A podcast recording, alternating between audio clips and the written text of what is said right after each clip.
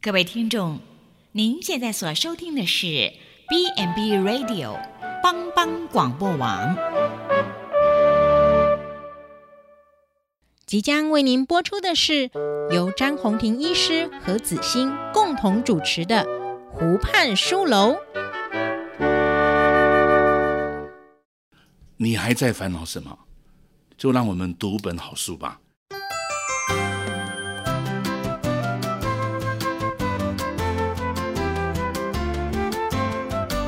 这里是帮帮广播电台所直播的《湖畔书楼》，我是张宏庭医师。各位听众好，欢迎收听帮帮网广播湖畔书楼制作的节目，我是子欣。你有多久没有念一本好书了？那我们今天要谈的问题，哈，是我们这一生最美的遇见，独老、尊老又安老。那其实一点也不难哦，在我们年长者人生最后一程，包括我们自己，都需要他人的协助。那照护。看护、医疗等三种服务，一个人的老后生活其实没有好坏之分。当人生来到了尽头，这一生最美的遇见就是如何正向思考，影响我们自己的临终。那我们从高龄作家呃这个千野鹤子的人生箴言，处处充满了筑基，给我们面对呃现实的勇气，那汲取人生的智慧。我们欢迎我们今天分享是我依然是我们的好朋友詹医师。哎，各位听众，大家好，大家平安。哇，我们今天要谈的题目有点，你觉得这个题目适合我们现在谈吗？很欢迎啊！无所不谈才是读书会的精神。我们其实就是呃，秉持着就是我们想要跟听众们，我们从一本书里面啊、呃看到作者，然后愿意跟我们想啊、呃分享一些的人生智慧哈、哦。那其实呃，今天呃为大家介绍这一本好书，就是《一个人的老后男人版》。那作者上野千鹤子，他是一个社会学家，那看他自己面临的一个，他自己应该也有大概有五六十岁了，看着一个接着一个离世的亲朋好友哦，开始觉得说啊，原来死亡怎么离我越来越呃近，那就是在身边而已，以及接下来就有可能是我的那种感觉了跟体悟哦。那他不仅就想着说，日渐衰老的自己如何去规划说。我们能去安详的面对这个自己临终的来临呢？在我们最需要呃呃临终的时候，在还有最后一层的时候，其实我们可能会去入住一个呃优质的照护机构，吼、那老后的生活也可以安然自在。那作者他提出一个比较另类的批判的想法说，花钱可以买到优质照护吗？呃，不论是五千元的日币，或是呃我们台币折算起来是一千二，一千二，嗯万这样子，然后入住长照机构要准备多少？那居家照顾一定要由家人来承担吗？或者是呃妻子来承担吗？那高龄后的居家照护起，作者点出了除了硬体设备之外，还要搭配照护的软体哦。那家属其实也是一个呃。购买者嘛，假设我们今天失失智了，那其实我们也不太能去左右什么意见。那呃，家人，我的家人可能就帮我决定，哎、我要住哪一间，啊我要去哪使用哪一个长照服务，所以产生使用者并非是当事人，而是家属，所以这个让整个的呃照护的品质都会影响到。那请问一下詹医生，你认为的优质照护的图像包括什么？比如说，而我们的住家要怎么规划？那我们的呃，我们即使是失智的，我们要不要社会参与？那要不要照护？那怎么理财？那我的遗产啊，还有我的后事要要用哪种方式？那我们寻求是一个比较安适的晚年。你的看法是？我我先讲一个心态啦，是哦就是最后的十年，就是你人生最后的十年，你常常要面对你失去，越来越失去，是但是你依然要有盼望。失去的感觉没有对很的，好。比如说你你会碰到你或自己的配偶都要人家照顾，嗯嗯，可能你已经八十几岁了，嗯，普遍普遍就是八十几岁嘛，哦，那你可能准备要入住机构了，对那可能你的朋友也一个一个都离开了，对你喜欢的周杰伦啊、蔡依林也走了，对对不对？像我喜欢邓丽君跟凤飞飞已经走了。对哦，所以你会听到这种故事，哦，啊，另外就是你也可能面对配偶，这个时候就死亡，因为你到的八十几岁，这个时候就会碰到。对那如果恭喜你又能够活到九十几岁，那你哦，可能连走路都有困难，嗯，你要很多时间，你每天只有醒来跟睡觉两个事情，嗯，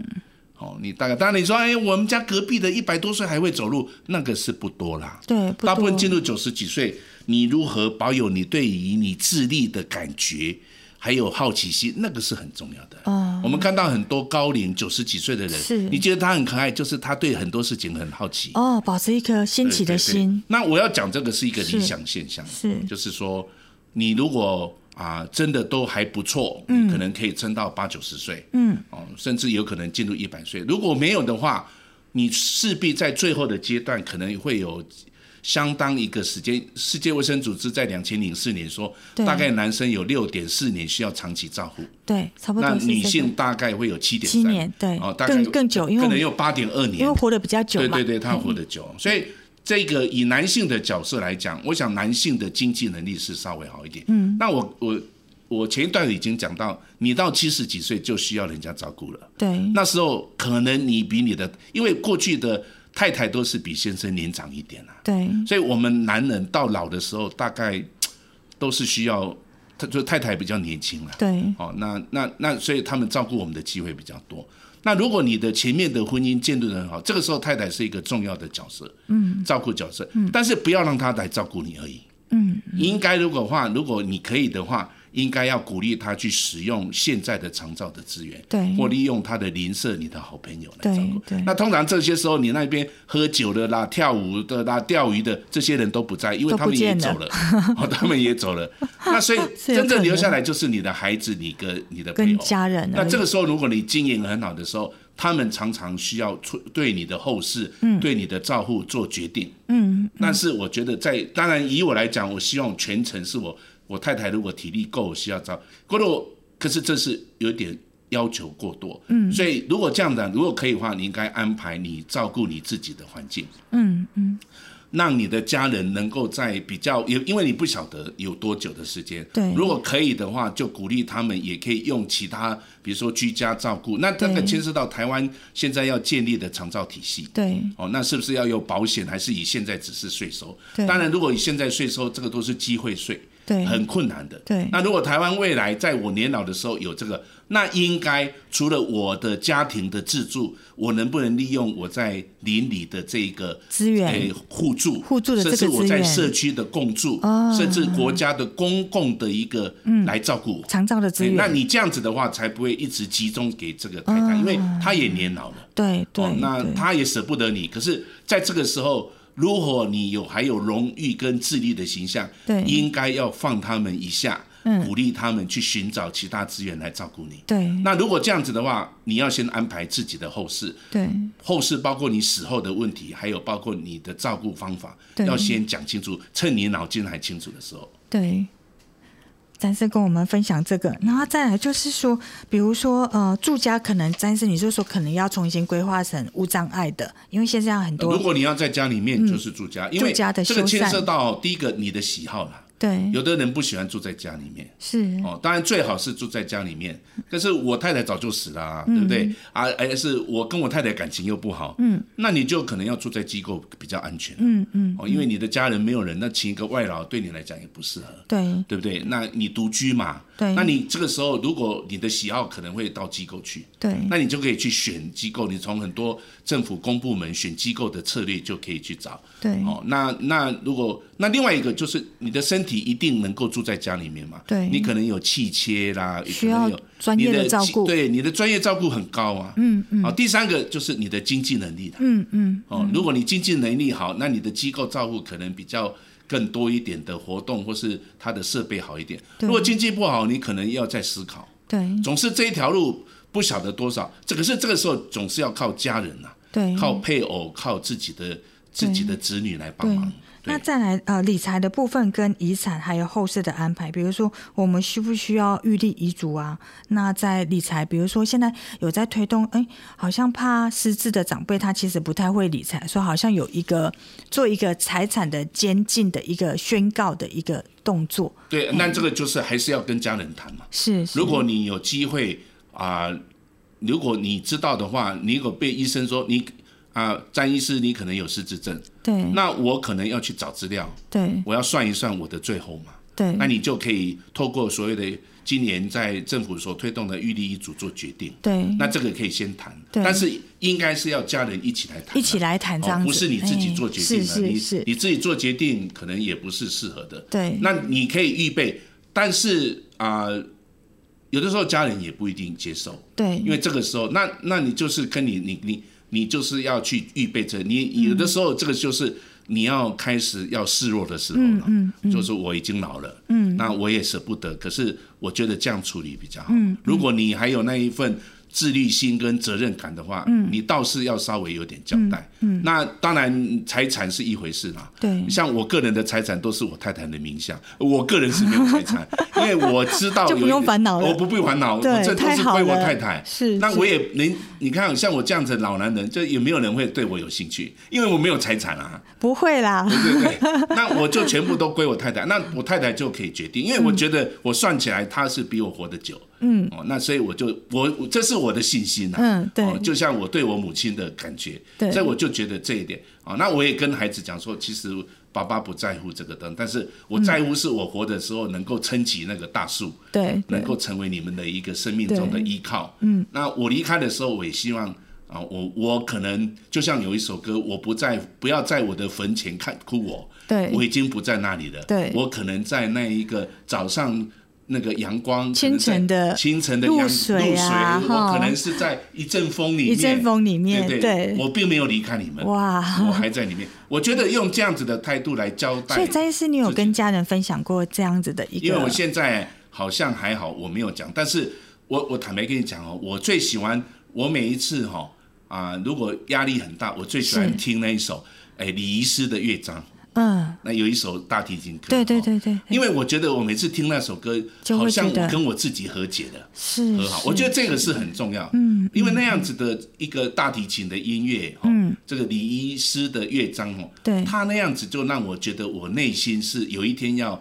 要，所以我要先跟自己和好，对对那我希望我跟家人是和好的，和好的其实我最近啊、要接受这个访问，我也去看了一本书啦，是就是有一本也是日本的一个大金秀一写的，就是临终前会后悔的二十五件事情。哦，是对，嘿，这本是很畅销他他也是分析的一千个病例，对他把它归出二十五个他们那个，哦所以，当要我做的事情，哎、要做的就是说你应该要做什么，是我看一是看，嗯，我应该要来预备一下这样的事情。啊比如说，哎、刚才他第一件事情就是没有，就是你会后悔，就是你你想做的事情没做到，是或是说你未没尽有之事没有没有完成你的梦想，是或是说你做过什么对不起的事情，对或是说你被某一种痛苦的情感左右太久，对哦，那像这样子种种的东西，我是觉得不要等到快死再再学啦。或是和解，要尽早和对，解，因为你你人的死法很多种嘛，有一种对是心肌梗塞，那当然来不及说，就来不及。说了。那有一种是得癌症，那真的是很痛苦，那对但是总是几个月就离开嘛。对哦那有一种就是说什么心肺衰竭啊，那也是耗了几年啊才死掉。嗯嗯。那有一种就是失智症，你想死也死 不了。是的，但是有一个好处就是，如果你是那种病，比较有机会说再见。对你如果突然间心肌梗塞，就真的是没有机会说再见。是是所以你真的也不晓得哪一个时候你没有机会说再见，或是对说你还有什么事情没后悔。嗯，所以理论上来讲，每一个人都应该正视自己的死亡的议题。对尤其你看到你的父母已经离开的时候，对你更有需要去更是正视自己的死亡。对所以你要跟自己和好。对，开始要做什么？谢谢啦，啊啊，嗯对不对起不起啦啦，吼哦，爱你啊爱你啦，这样对这个其实平常就要做，对那也不要想到快死的几个月或是几年才来做那些你不会后悔的事，嗯那都太慢了，都太晚了。太慢。应该是每一个人只要活着，最后去思考。好像这个这个大清秀一讲的这二十五件事情，嗯，里面里面包括什么啊、我想到我自己的戒烟呐、其实跟啊、我想到我自己哈都没有把自己照顾好，我对想到我怎么会没有信仰啊？哈，对我想到我跟我孩子的感情，其实这些事情都应该在健康的时候就要就做。要去想了，哎嘿，这样不要人生哦，不要把很多事情，因压缩为你起可来能没有机会说再见。是是，真的是这样，对不对？所以我我个人是这这个计划赶不上变化。嗯，哦，我在临床工作，我也是发现很多人根本这来不及说再见就已经再见了，对对不对？那这样子都是很恨呐、对哦，那还有一个事情，你都不愿意撑起你自己的责任，对，请问你活着有什么意义？嗯，哦，里面这个二十五件会后悔的事情，就是想要证明自己活着的价值的证据。哦， 对不对？里面有还有这一哦条，有一句我说， 我我快死了，我都找不出我到底天嗯哪，我活有没有人知 道？我我死了以后还有人知道我曾经活过？那很悲哀耶。对，所以我觉得这些事情都是不要等你快临终的时候才做，嗯应该要早点做。这二十五我们件下事次应该情，来看这本书。哎，应该有机会再来谈啦。哦嗯对那但这个是因为你不同年纪有不同的阶段啦。对哦对但是啊，死亡是非常多情的过程啊。嗯嗯哦，那。基本上来讲，应该就提早做了。哦对那同样，如尽早果做能够规准备划，可是你做不代表就一辈子都这样子，对可能还是随会时有变再产化生嘛，因为变你化的换个换个时空就换个脑袋嘛，对哦对所以总是生命就是会有一个结束，嗯嗯。当然，如果你得癌症，你可能看到那个死亡就更贴近嘛，对对，那你就可以更准备的更积极一点。嗯更有危机。但是有很多东西真的是也来不及对啊，有东东西啊，真的是哈、是在拖太久的，也是造成家人的这个，所以如何生死两安哦，我觉得越早准备越好。越好。那其实呃，我们刚才我们我们跟詹医师可以这样子哦，很轻快的在谈这个很临终的这个很。很让人家平常人不敢谈的议题，我们今天透过广播公司来谈。可是我相信，在一般人的子女当中，其实呃是很避讳去谈这个话题的，因为我们很害怕说爸爸妈妈会认为说我们好像是在诅咒他们怎样。其实我们想要跟父母谈，可是我们不敢谈哎、。这个就是信仰的好处啊。是，像我有一个，我跟我的孩子，我跟我的配偶有同样信仰，对，我就跟孩子说，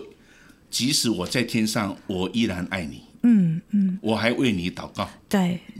所以我们以后天堂再相会，在主里再相会。对哎，这很个好就是信仰的好处，哎因为我很多透过患者信仰哎他生病了，他问我说：“医生，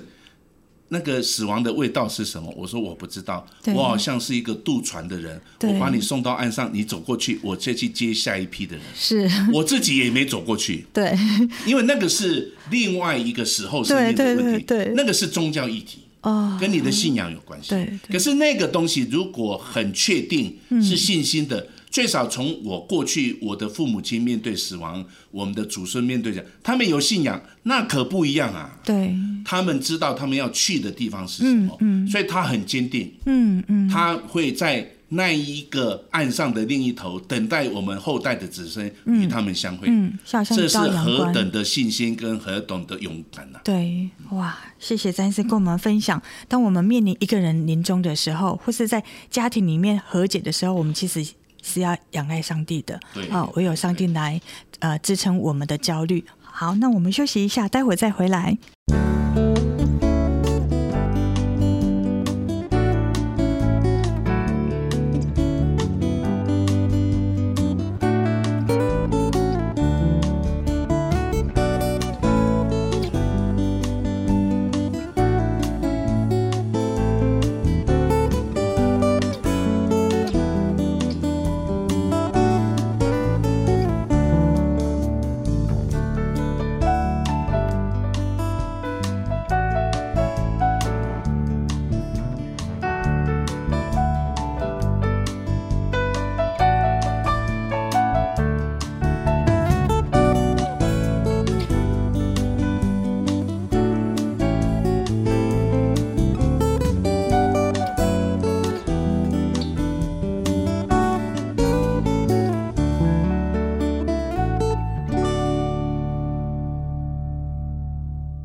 各位听众，欢迎收听帮帮网广播湖畔书楼这个节目，我是子欣。我们今天邀请到了，依然是我们的好朋友詹医师。哎詹医师你好，各位听众，大家好哦我。想问一下哦，詹医师，你觉得我们现在长照二点零啊，也大力的在在推，然后现在好像还有三点零，对嗯不对？好，明年好像要推出这样子。那常常在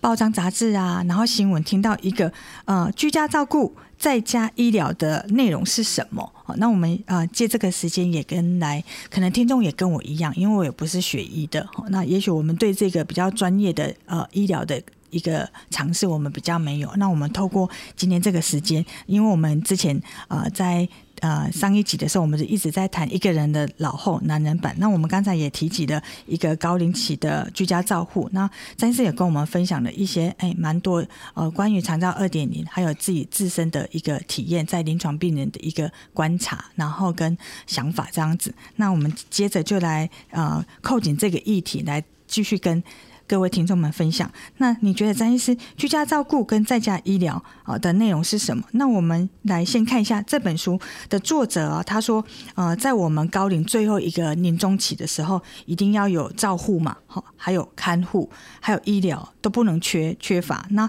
这三种是要加起来的服务，然后是长辈所需求的。那大部分的长辈的期望，日本哈，日本的长者他们。无论多么豪华的照护机构，他们都觉得选择在家里会比较好，好，所以他们的居家医疗其实在十年前就已经比我们早走十年了。那你对这个啊，詹医师，你对这个想法好？那呃，在台湾目前从二零一四年开始，是大部分人都在医院去世。对，二零以现在的健康是这样子。是，当然政府有一个策略，希望能够推动居家的安宁啊。对居家的安那宁，居家照护就是有一过去有很多离开病人，就是他可能有气切啦这对些管况，他就派护理人员过去。对那居家医疗就是由派医疗人员进去了。对哦但是政府在这方面的，因为它本身事实上要跟长照连接，是那坦白讲，民众过去在看医生的时候，他有他自己的习惯性，嗯嗯，所以有的时候要推这个工作，因为他跟居家医疗的医生并不熟，嗯，但有一部分的民众，他也不见得要在家里照顾对死亡，对因为他因为照顾者觉得太复杂了，嗯，或是没有那个能力。哦所以他很多没有那个医疗的以以能力现在来讲，以我的临床，那哦宁可放在医院，是就是就让他慢慢的离开。所以对我们会在医院办理安宁疗护的工作。哦，那也有现在有一个现象，有的人就一直住在机构嘛，对对他也不想回家了，对对，也不需要回家，因为家里也没有人，对他对直接就在机构做安宁疗。做安宁这所以样在子，这个过程里面要有选择啦。嗯，第一个当然现在没有一个长照体系来支撑，嗯，所以民众居家医疗，民众有选择性，哦对那你可以选择，也可以哦选择如果你多一在项选择末期的话，你也可以选用居家安宁啊哦到家里面去做，那你也可以跟现在的医疗院所。但是有的人就觉得，我爸爸都一直住在机构，就嗯在机构就好了。对哦，我们反正我们也没有时间啊，最后陪伴我父母亲。是哎，是有确实有人是这样，有这样的需那有求的人因为这个老人家常生病，对都是病危通知，对干脆就在医院就最后离开。对这个是有民众有他自己的喜好啦。对但但是从医疗的角度角色，在进入到安宁的阶段，应该要尊重啊照顾者的经验。是是，如果可以有预立遗嘱，当然我们尽量照顾这一个临终者的经验。对那对这个没有绝对的。对呃，尤其在现在台湾的医疗已经相当的剥削了。嗯嗯嗯。哦，以我以我的家庭来讲，我们都是医生啊，是医生有那么多体力再去做居家医疗。嗯嗯。哦，那居家医疗的医生有办法负担那样子的一个病人的情况吗？对对哦，，这些都是我有们民要众思考选的，择。那这个也就是一个过去的现象。那日本不一样，日本他现在讲的这些人，日本大概从十几、十五年到二十年，已经是以现在来讲，就是台湾的现在人口老化，对对他全部放在医院已经来不及了。是所以在日本的情况之下，他也不是只有做居家安宁照顾，对他也做机构安宁照也顾做，机也构做的嗯医院的安宁照顾。那日本也像我们过去一样，有很多病人是选择医院离开的，嗯因为对家人来讲就是肺炎，那最后就这样离开了，对也也撑不到机构，也回家的路也非常遥远，是那是家人也需要，你总不能让他一直喘气嘛，哈，对很多家人都是最后留一口气了。对对嗯哦，所以政府的美意是这样子，可是政府的相当配套措施哈、哦，又要马儿肥，又要马儿不吃草，对嗯这实在是困难啊了。而且说坦白，家庭照顾者准备好了没有？嗯嗯嗯。哦，这样这样子的问题，让我们在居家医疗的过程里面，不要说居家安宁了，对从居家医疗都还有很多挑战的空间。对。哦，原来是这样子的。张医师跟我们今天分享了长照二点零这边的居家医疗这个政策的利益，其实就是让民众多一些选择。嗯那也许日本它可以那么的有呃包含居家医疗，是因为它整个的高龄人口实在是太多了，所以它必须要分配哦输送到而且日本机人构跟的台湾人不一样，思维日比较本人不一是很样。团结的。是是从明治维新以来，日本人对日本政府就非常顺从，对对，台湾人是比较活泼，喜欢有选择。嗯，他怎么想可能是一时的想法。嗯嗯，所以这个民族性不同。对，哦，那加上我们现在的制度，啊，也没有长照保险，也没有其他，所以这一条路如果世界的话，从整个国家的医疗的开销来讲，当然是最后的阶段。哦，比如说健康的时候就居居家生活，对啊，最后临终的生活也居家，这是最好的啊。对但是政府这个推，民众准备好了没有？哦，家庭准备好了，因为你总不能把这个人送回去，又好像好几个月，嗯甚至好几天才会去世，那家人不是在那边等候？对。那以现在工商社会，不是每个家人都愿意这样接受嗯是的。，所以呃，我们还是希望说，政策在推展之前，还是让民众多了解这个政策居家医疗的用意台湾的是什问么题就是政策的说明不足，太短了，对你嘿可能有他山之石，日对本的经验，对你可能有国内学者的同意，对请问民众的接受度呢？对可而且是不是每一个都很适用呢？对那你一个一个普里的民众跟台中的民众，他们是不是同样的一个服务方法都适用呢？对对，尤其在偏乡，嗯嗯种种的困难呐、嗯哦，所以这个东西，台湾在于这一个啊、呃民众的接受度跟这一个区域性的差异的研究都还不足，是只看国家的为其他国家，这个其实有一点不符合我们的文化特质。对是是比，如说，我们很重视最后一口气留回家，对对对不对？我才不愿意，我爸爸妈妈呃就又又买了一个什么呼吸器，又买一个什么抽痰机，都放在家里面，嗯嗯民众不一定喜欢。嗯，因为一来就是这些的医疗医疗的器具，可能民众也不太熟悉啦。因为在对对照护的方面，我们可能也没有学习到很多的有关于医师这方面的，他对自因然为它民众技也术会性比害较高怕。嘛对哦对对对，技术情性方感上面，是可以的，。对可是以我来看，很多老人住在机构，日久他乡是故乡啊。对他要回家，对，不要说是临终的时候回家，嗯，连健康的时候回家，家人都嫌麻烦啊了、对，哦，所以有的时候老人家也不要想回家了，对就留在这里，因为现在最后的机构都处理照顾得非常好，对哦所所以以他现其实有的对人机构也产生一个像家庭一样的情对感，对家哎庭，那你真的有需要，你就到到这个去可以直接在机构里面做安宁的工作对。哦，最后的连结就好。那你对哭哭一天，哭两天，哭三天，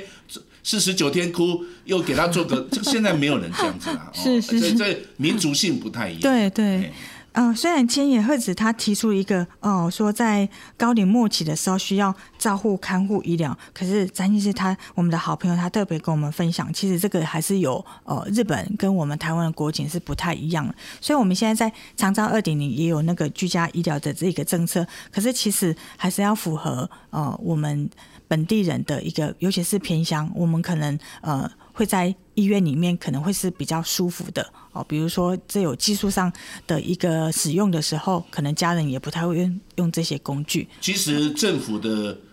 政策是美意啊，可是到现在民众还不晓得长照是什么，是，要怎么用。对，那谁可以帮助？那如果我们的政策这么好用，为什么到现在已经还是两三年了，还是搞不清楚？对，代表我们有很多东西根本没有在沟通嘛，对，对，对不对？对，宁可去花时间在选举、做商业广告这些问题，那么重要的民生问题根本没有讲清楚。嗯嗯，啊、所以呃，普基就是在发展残障二点零的时候，我们也特别了制作了帮帮网广播这个节目。然后我们透过每次，嗯、我跟詹医师都分享一本好书，那我们也从书中去领略说，啊、高龄在在一些下坡的生活应该如何去呃做预防跟准备。那尤其在长照二点零，我们也借由每次呃跟詹医师在呃谈话的时候，然后也顺便分享一下长照二点零的这些这些服务。那希望听众们能借由这个广播，能可以赢取一些呃长照二点零的知识。好，那我们休息一下再回来。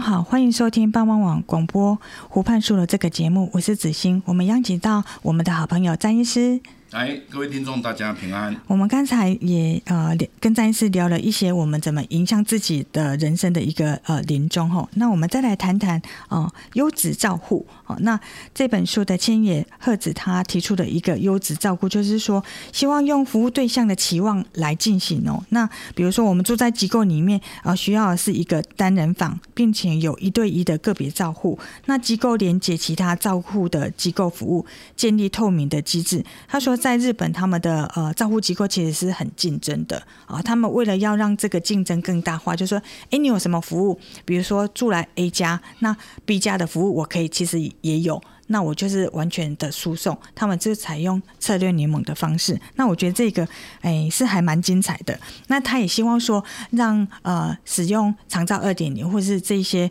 呃长照的服务是比较后，然后再选择，而不是说哎你买了之后就不能退货。他是希望说，哎，你有一个体验期啊，然后之后再选择这样。那作者在书中也写到说，照护机构它隐藏的一些呃很多的问题，比如说小规模多机能这个机构，我们简称为小规机，就是一种社区照顾，它是一种好像我们用呃通话这样子，用那个我们中华电信这样吃到饱这样子，它是用到饱的服务。那它其实会造成机构负担成本是较重的，那无法兼够呃兼顾日间照顾跟居家。服务，好，所以我们刚才也谈了一些居家服务啊，那同时也一手包办照护服务，所以其实令人疑虑说，哎、欸，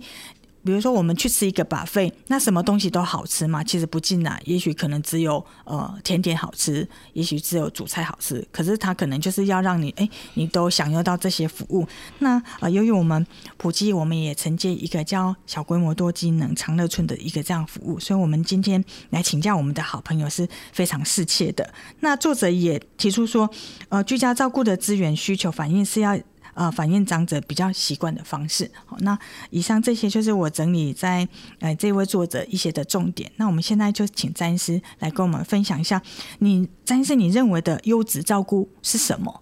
要包括什么？硬体跟软体？我想优质照顾还是要从家属跟受照顾者的角色来思考啦。嗯、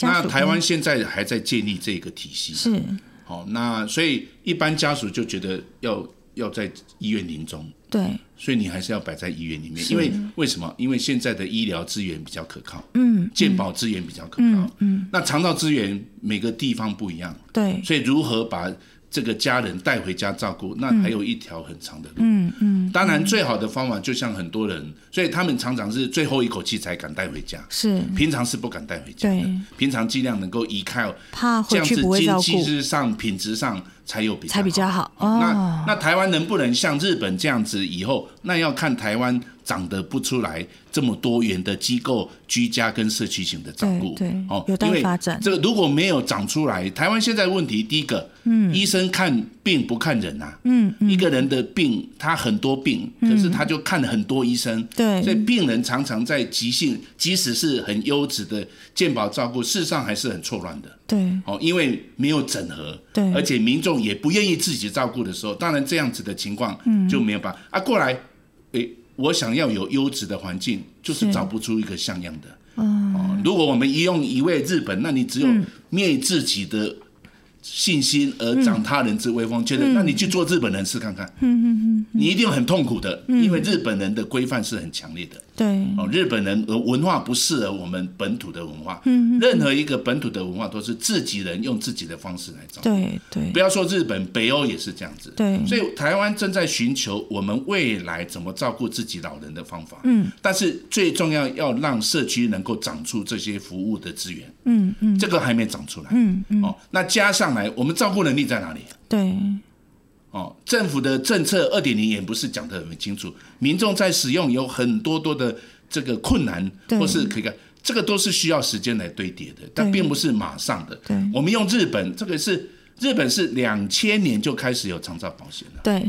那台湾现在的时工是在二零一九啊，你看差了十九年，快了二十年了。嗯，哦，那我们一下子用日本的方法。我想对，如果你搬到日本也会觉得很辛苦对，哦，因为那个是不同国家。那嗯对我们用美国人的方法啦，也不太对。哦，美国人嗯连健保都很没有清楚啦，对嗯对不对？哦，不要说是什么长照的问题，它长照比较多是商业保险，对哦，没有，那只是有一些有一些国家是用税收的，有些国家是是用社会保险，所以是是种种的问题，台湾正在开辟这条路。嗯，但是我个人是觉得，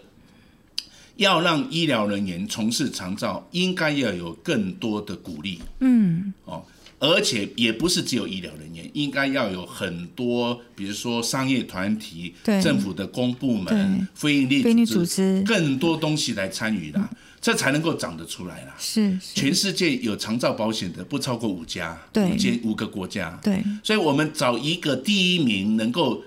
这个，他们也很多痛苦啊，因为他们在团块时代里面，他们已经知道二零二五年恐怕也没有医院放这些死亡的老人了，嗯，将死的老人，嗯，所以台湾在发展普及在这个工作，我们也是一步一脚印的做，在政府的政策跟民众可接受性的过程，一步一步去建立，迈向能够产生一个比较连续整合的照护，引导民众把那一条路铺回来。嗯，但是还是要尊重民众对现实状况他的安全感跟他的选择。对哦，不是说我们叫他这样做，那是政府，那政府应该多一些时间去宣导啊。是就好像是我们现在在很多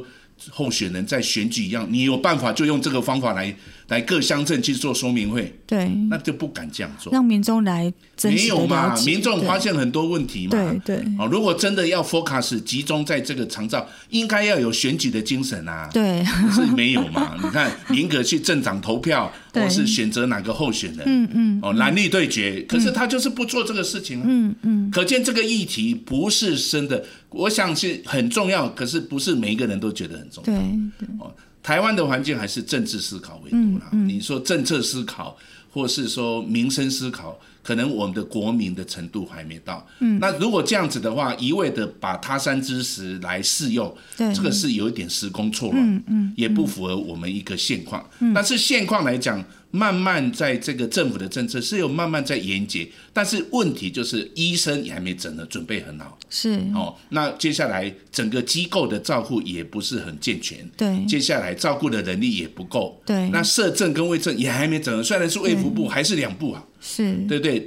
连地方都还是社会处跟这个卫生局也还没合起来啊，嗯，所以这些能够结合这个健康生活，结合医疗，结合长照，结合社会福利。这个还是恐怕最少五到十年，嗯，以台湾人的热情能不能达到？嗯、我们我据我所知道，台湾人是没有日本人团结的，嗯嗯，而且台湾人哦感情特别丰富，也非常滥情啊，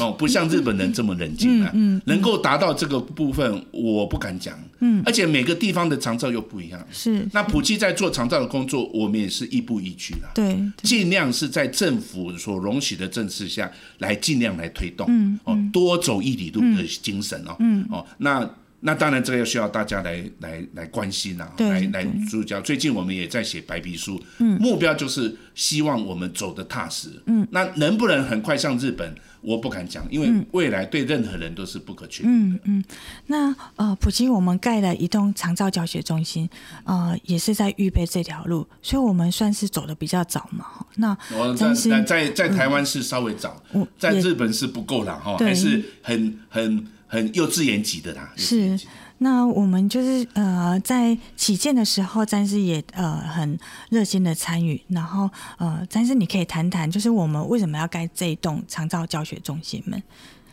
我们是教会团体，是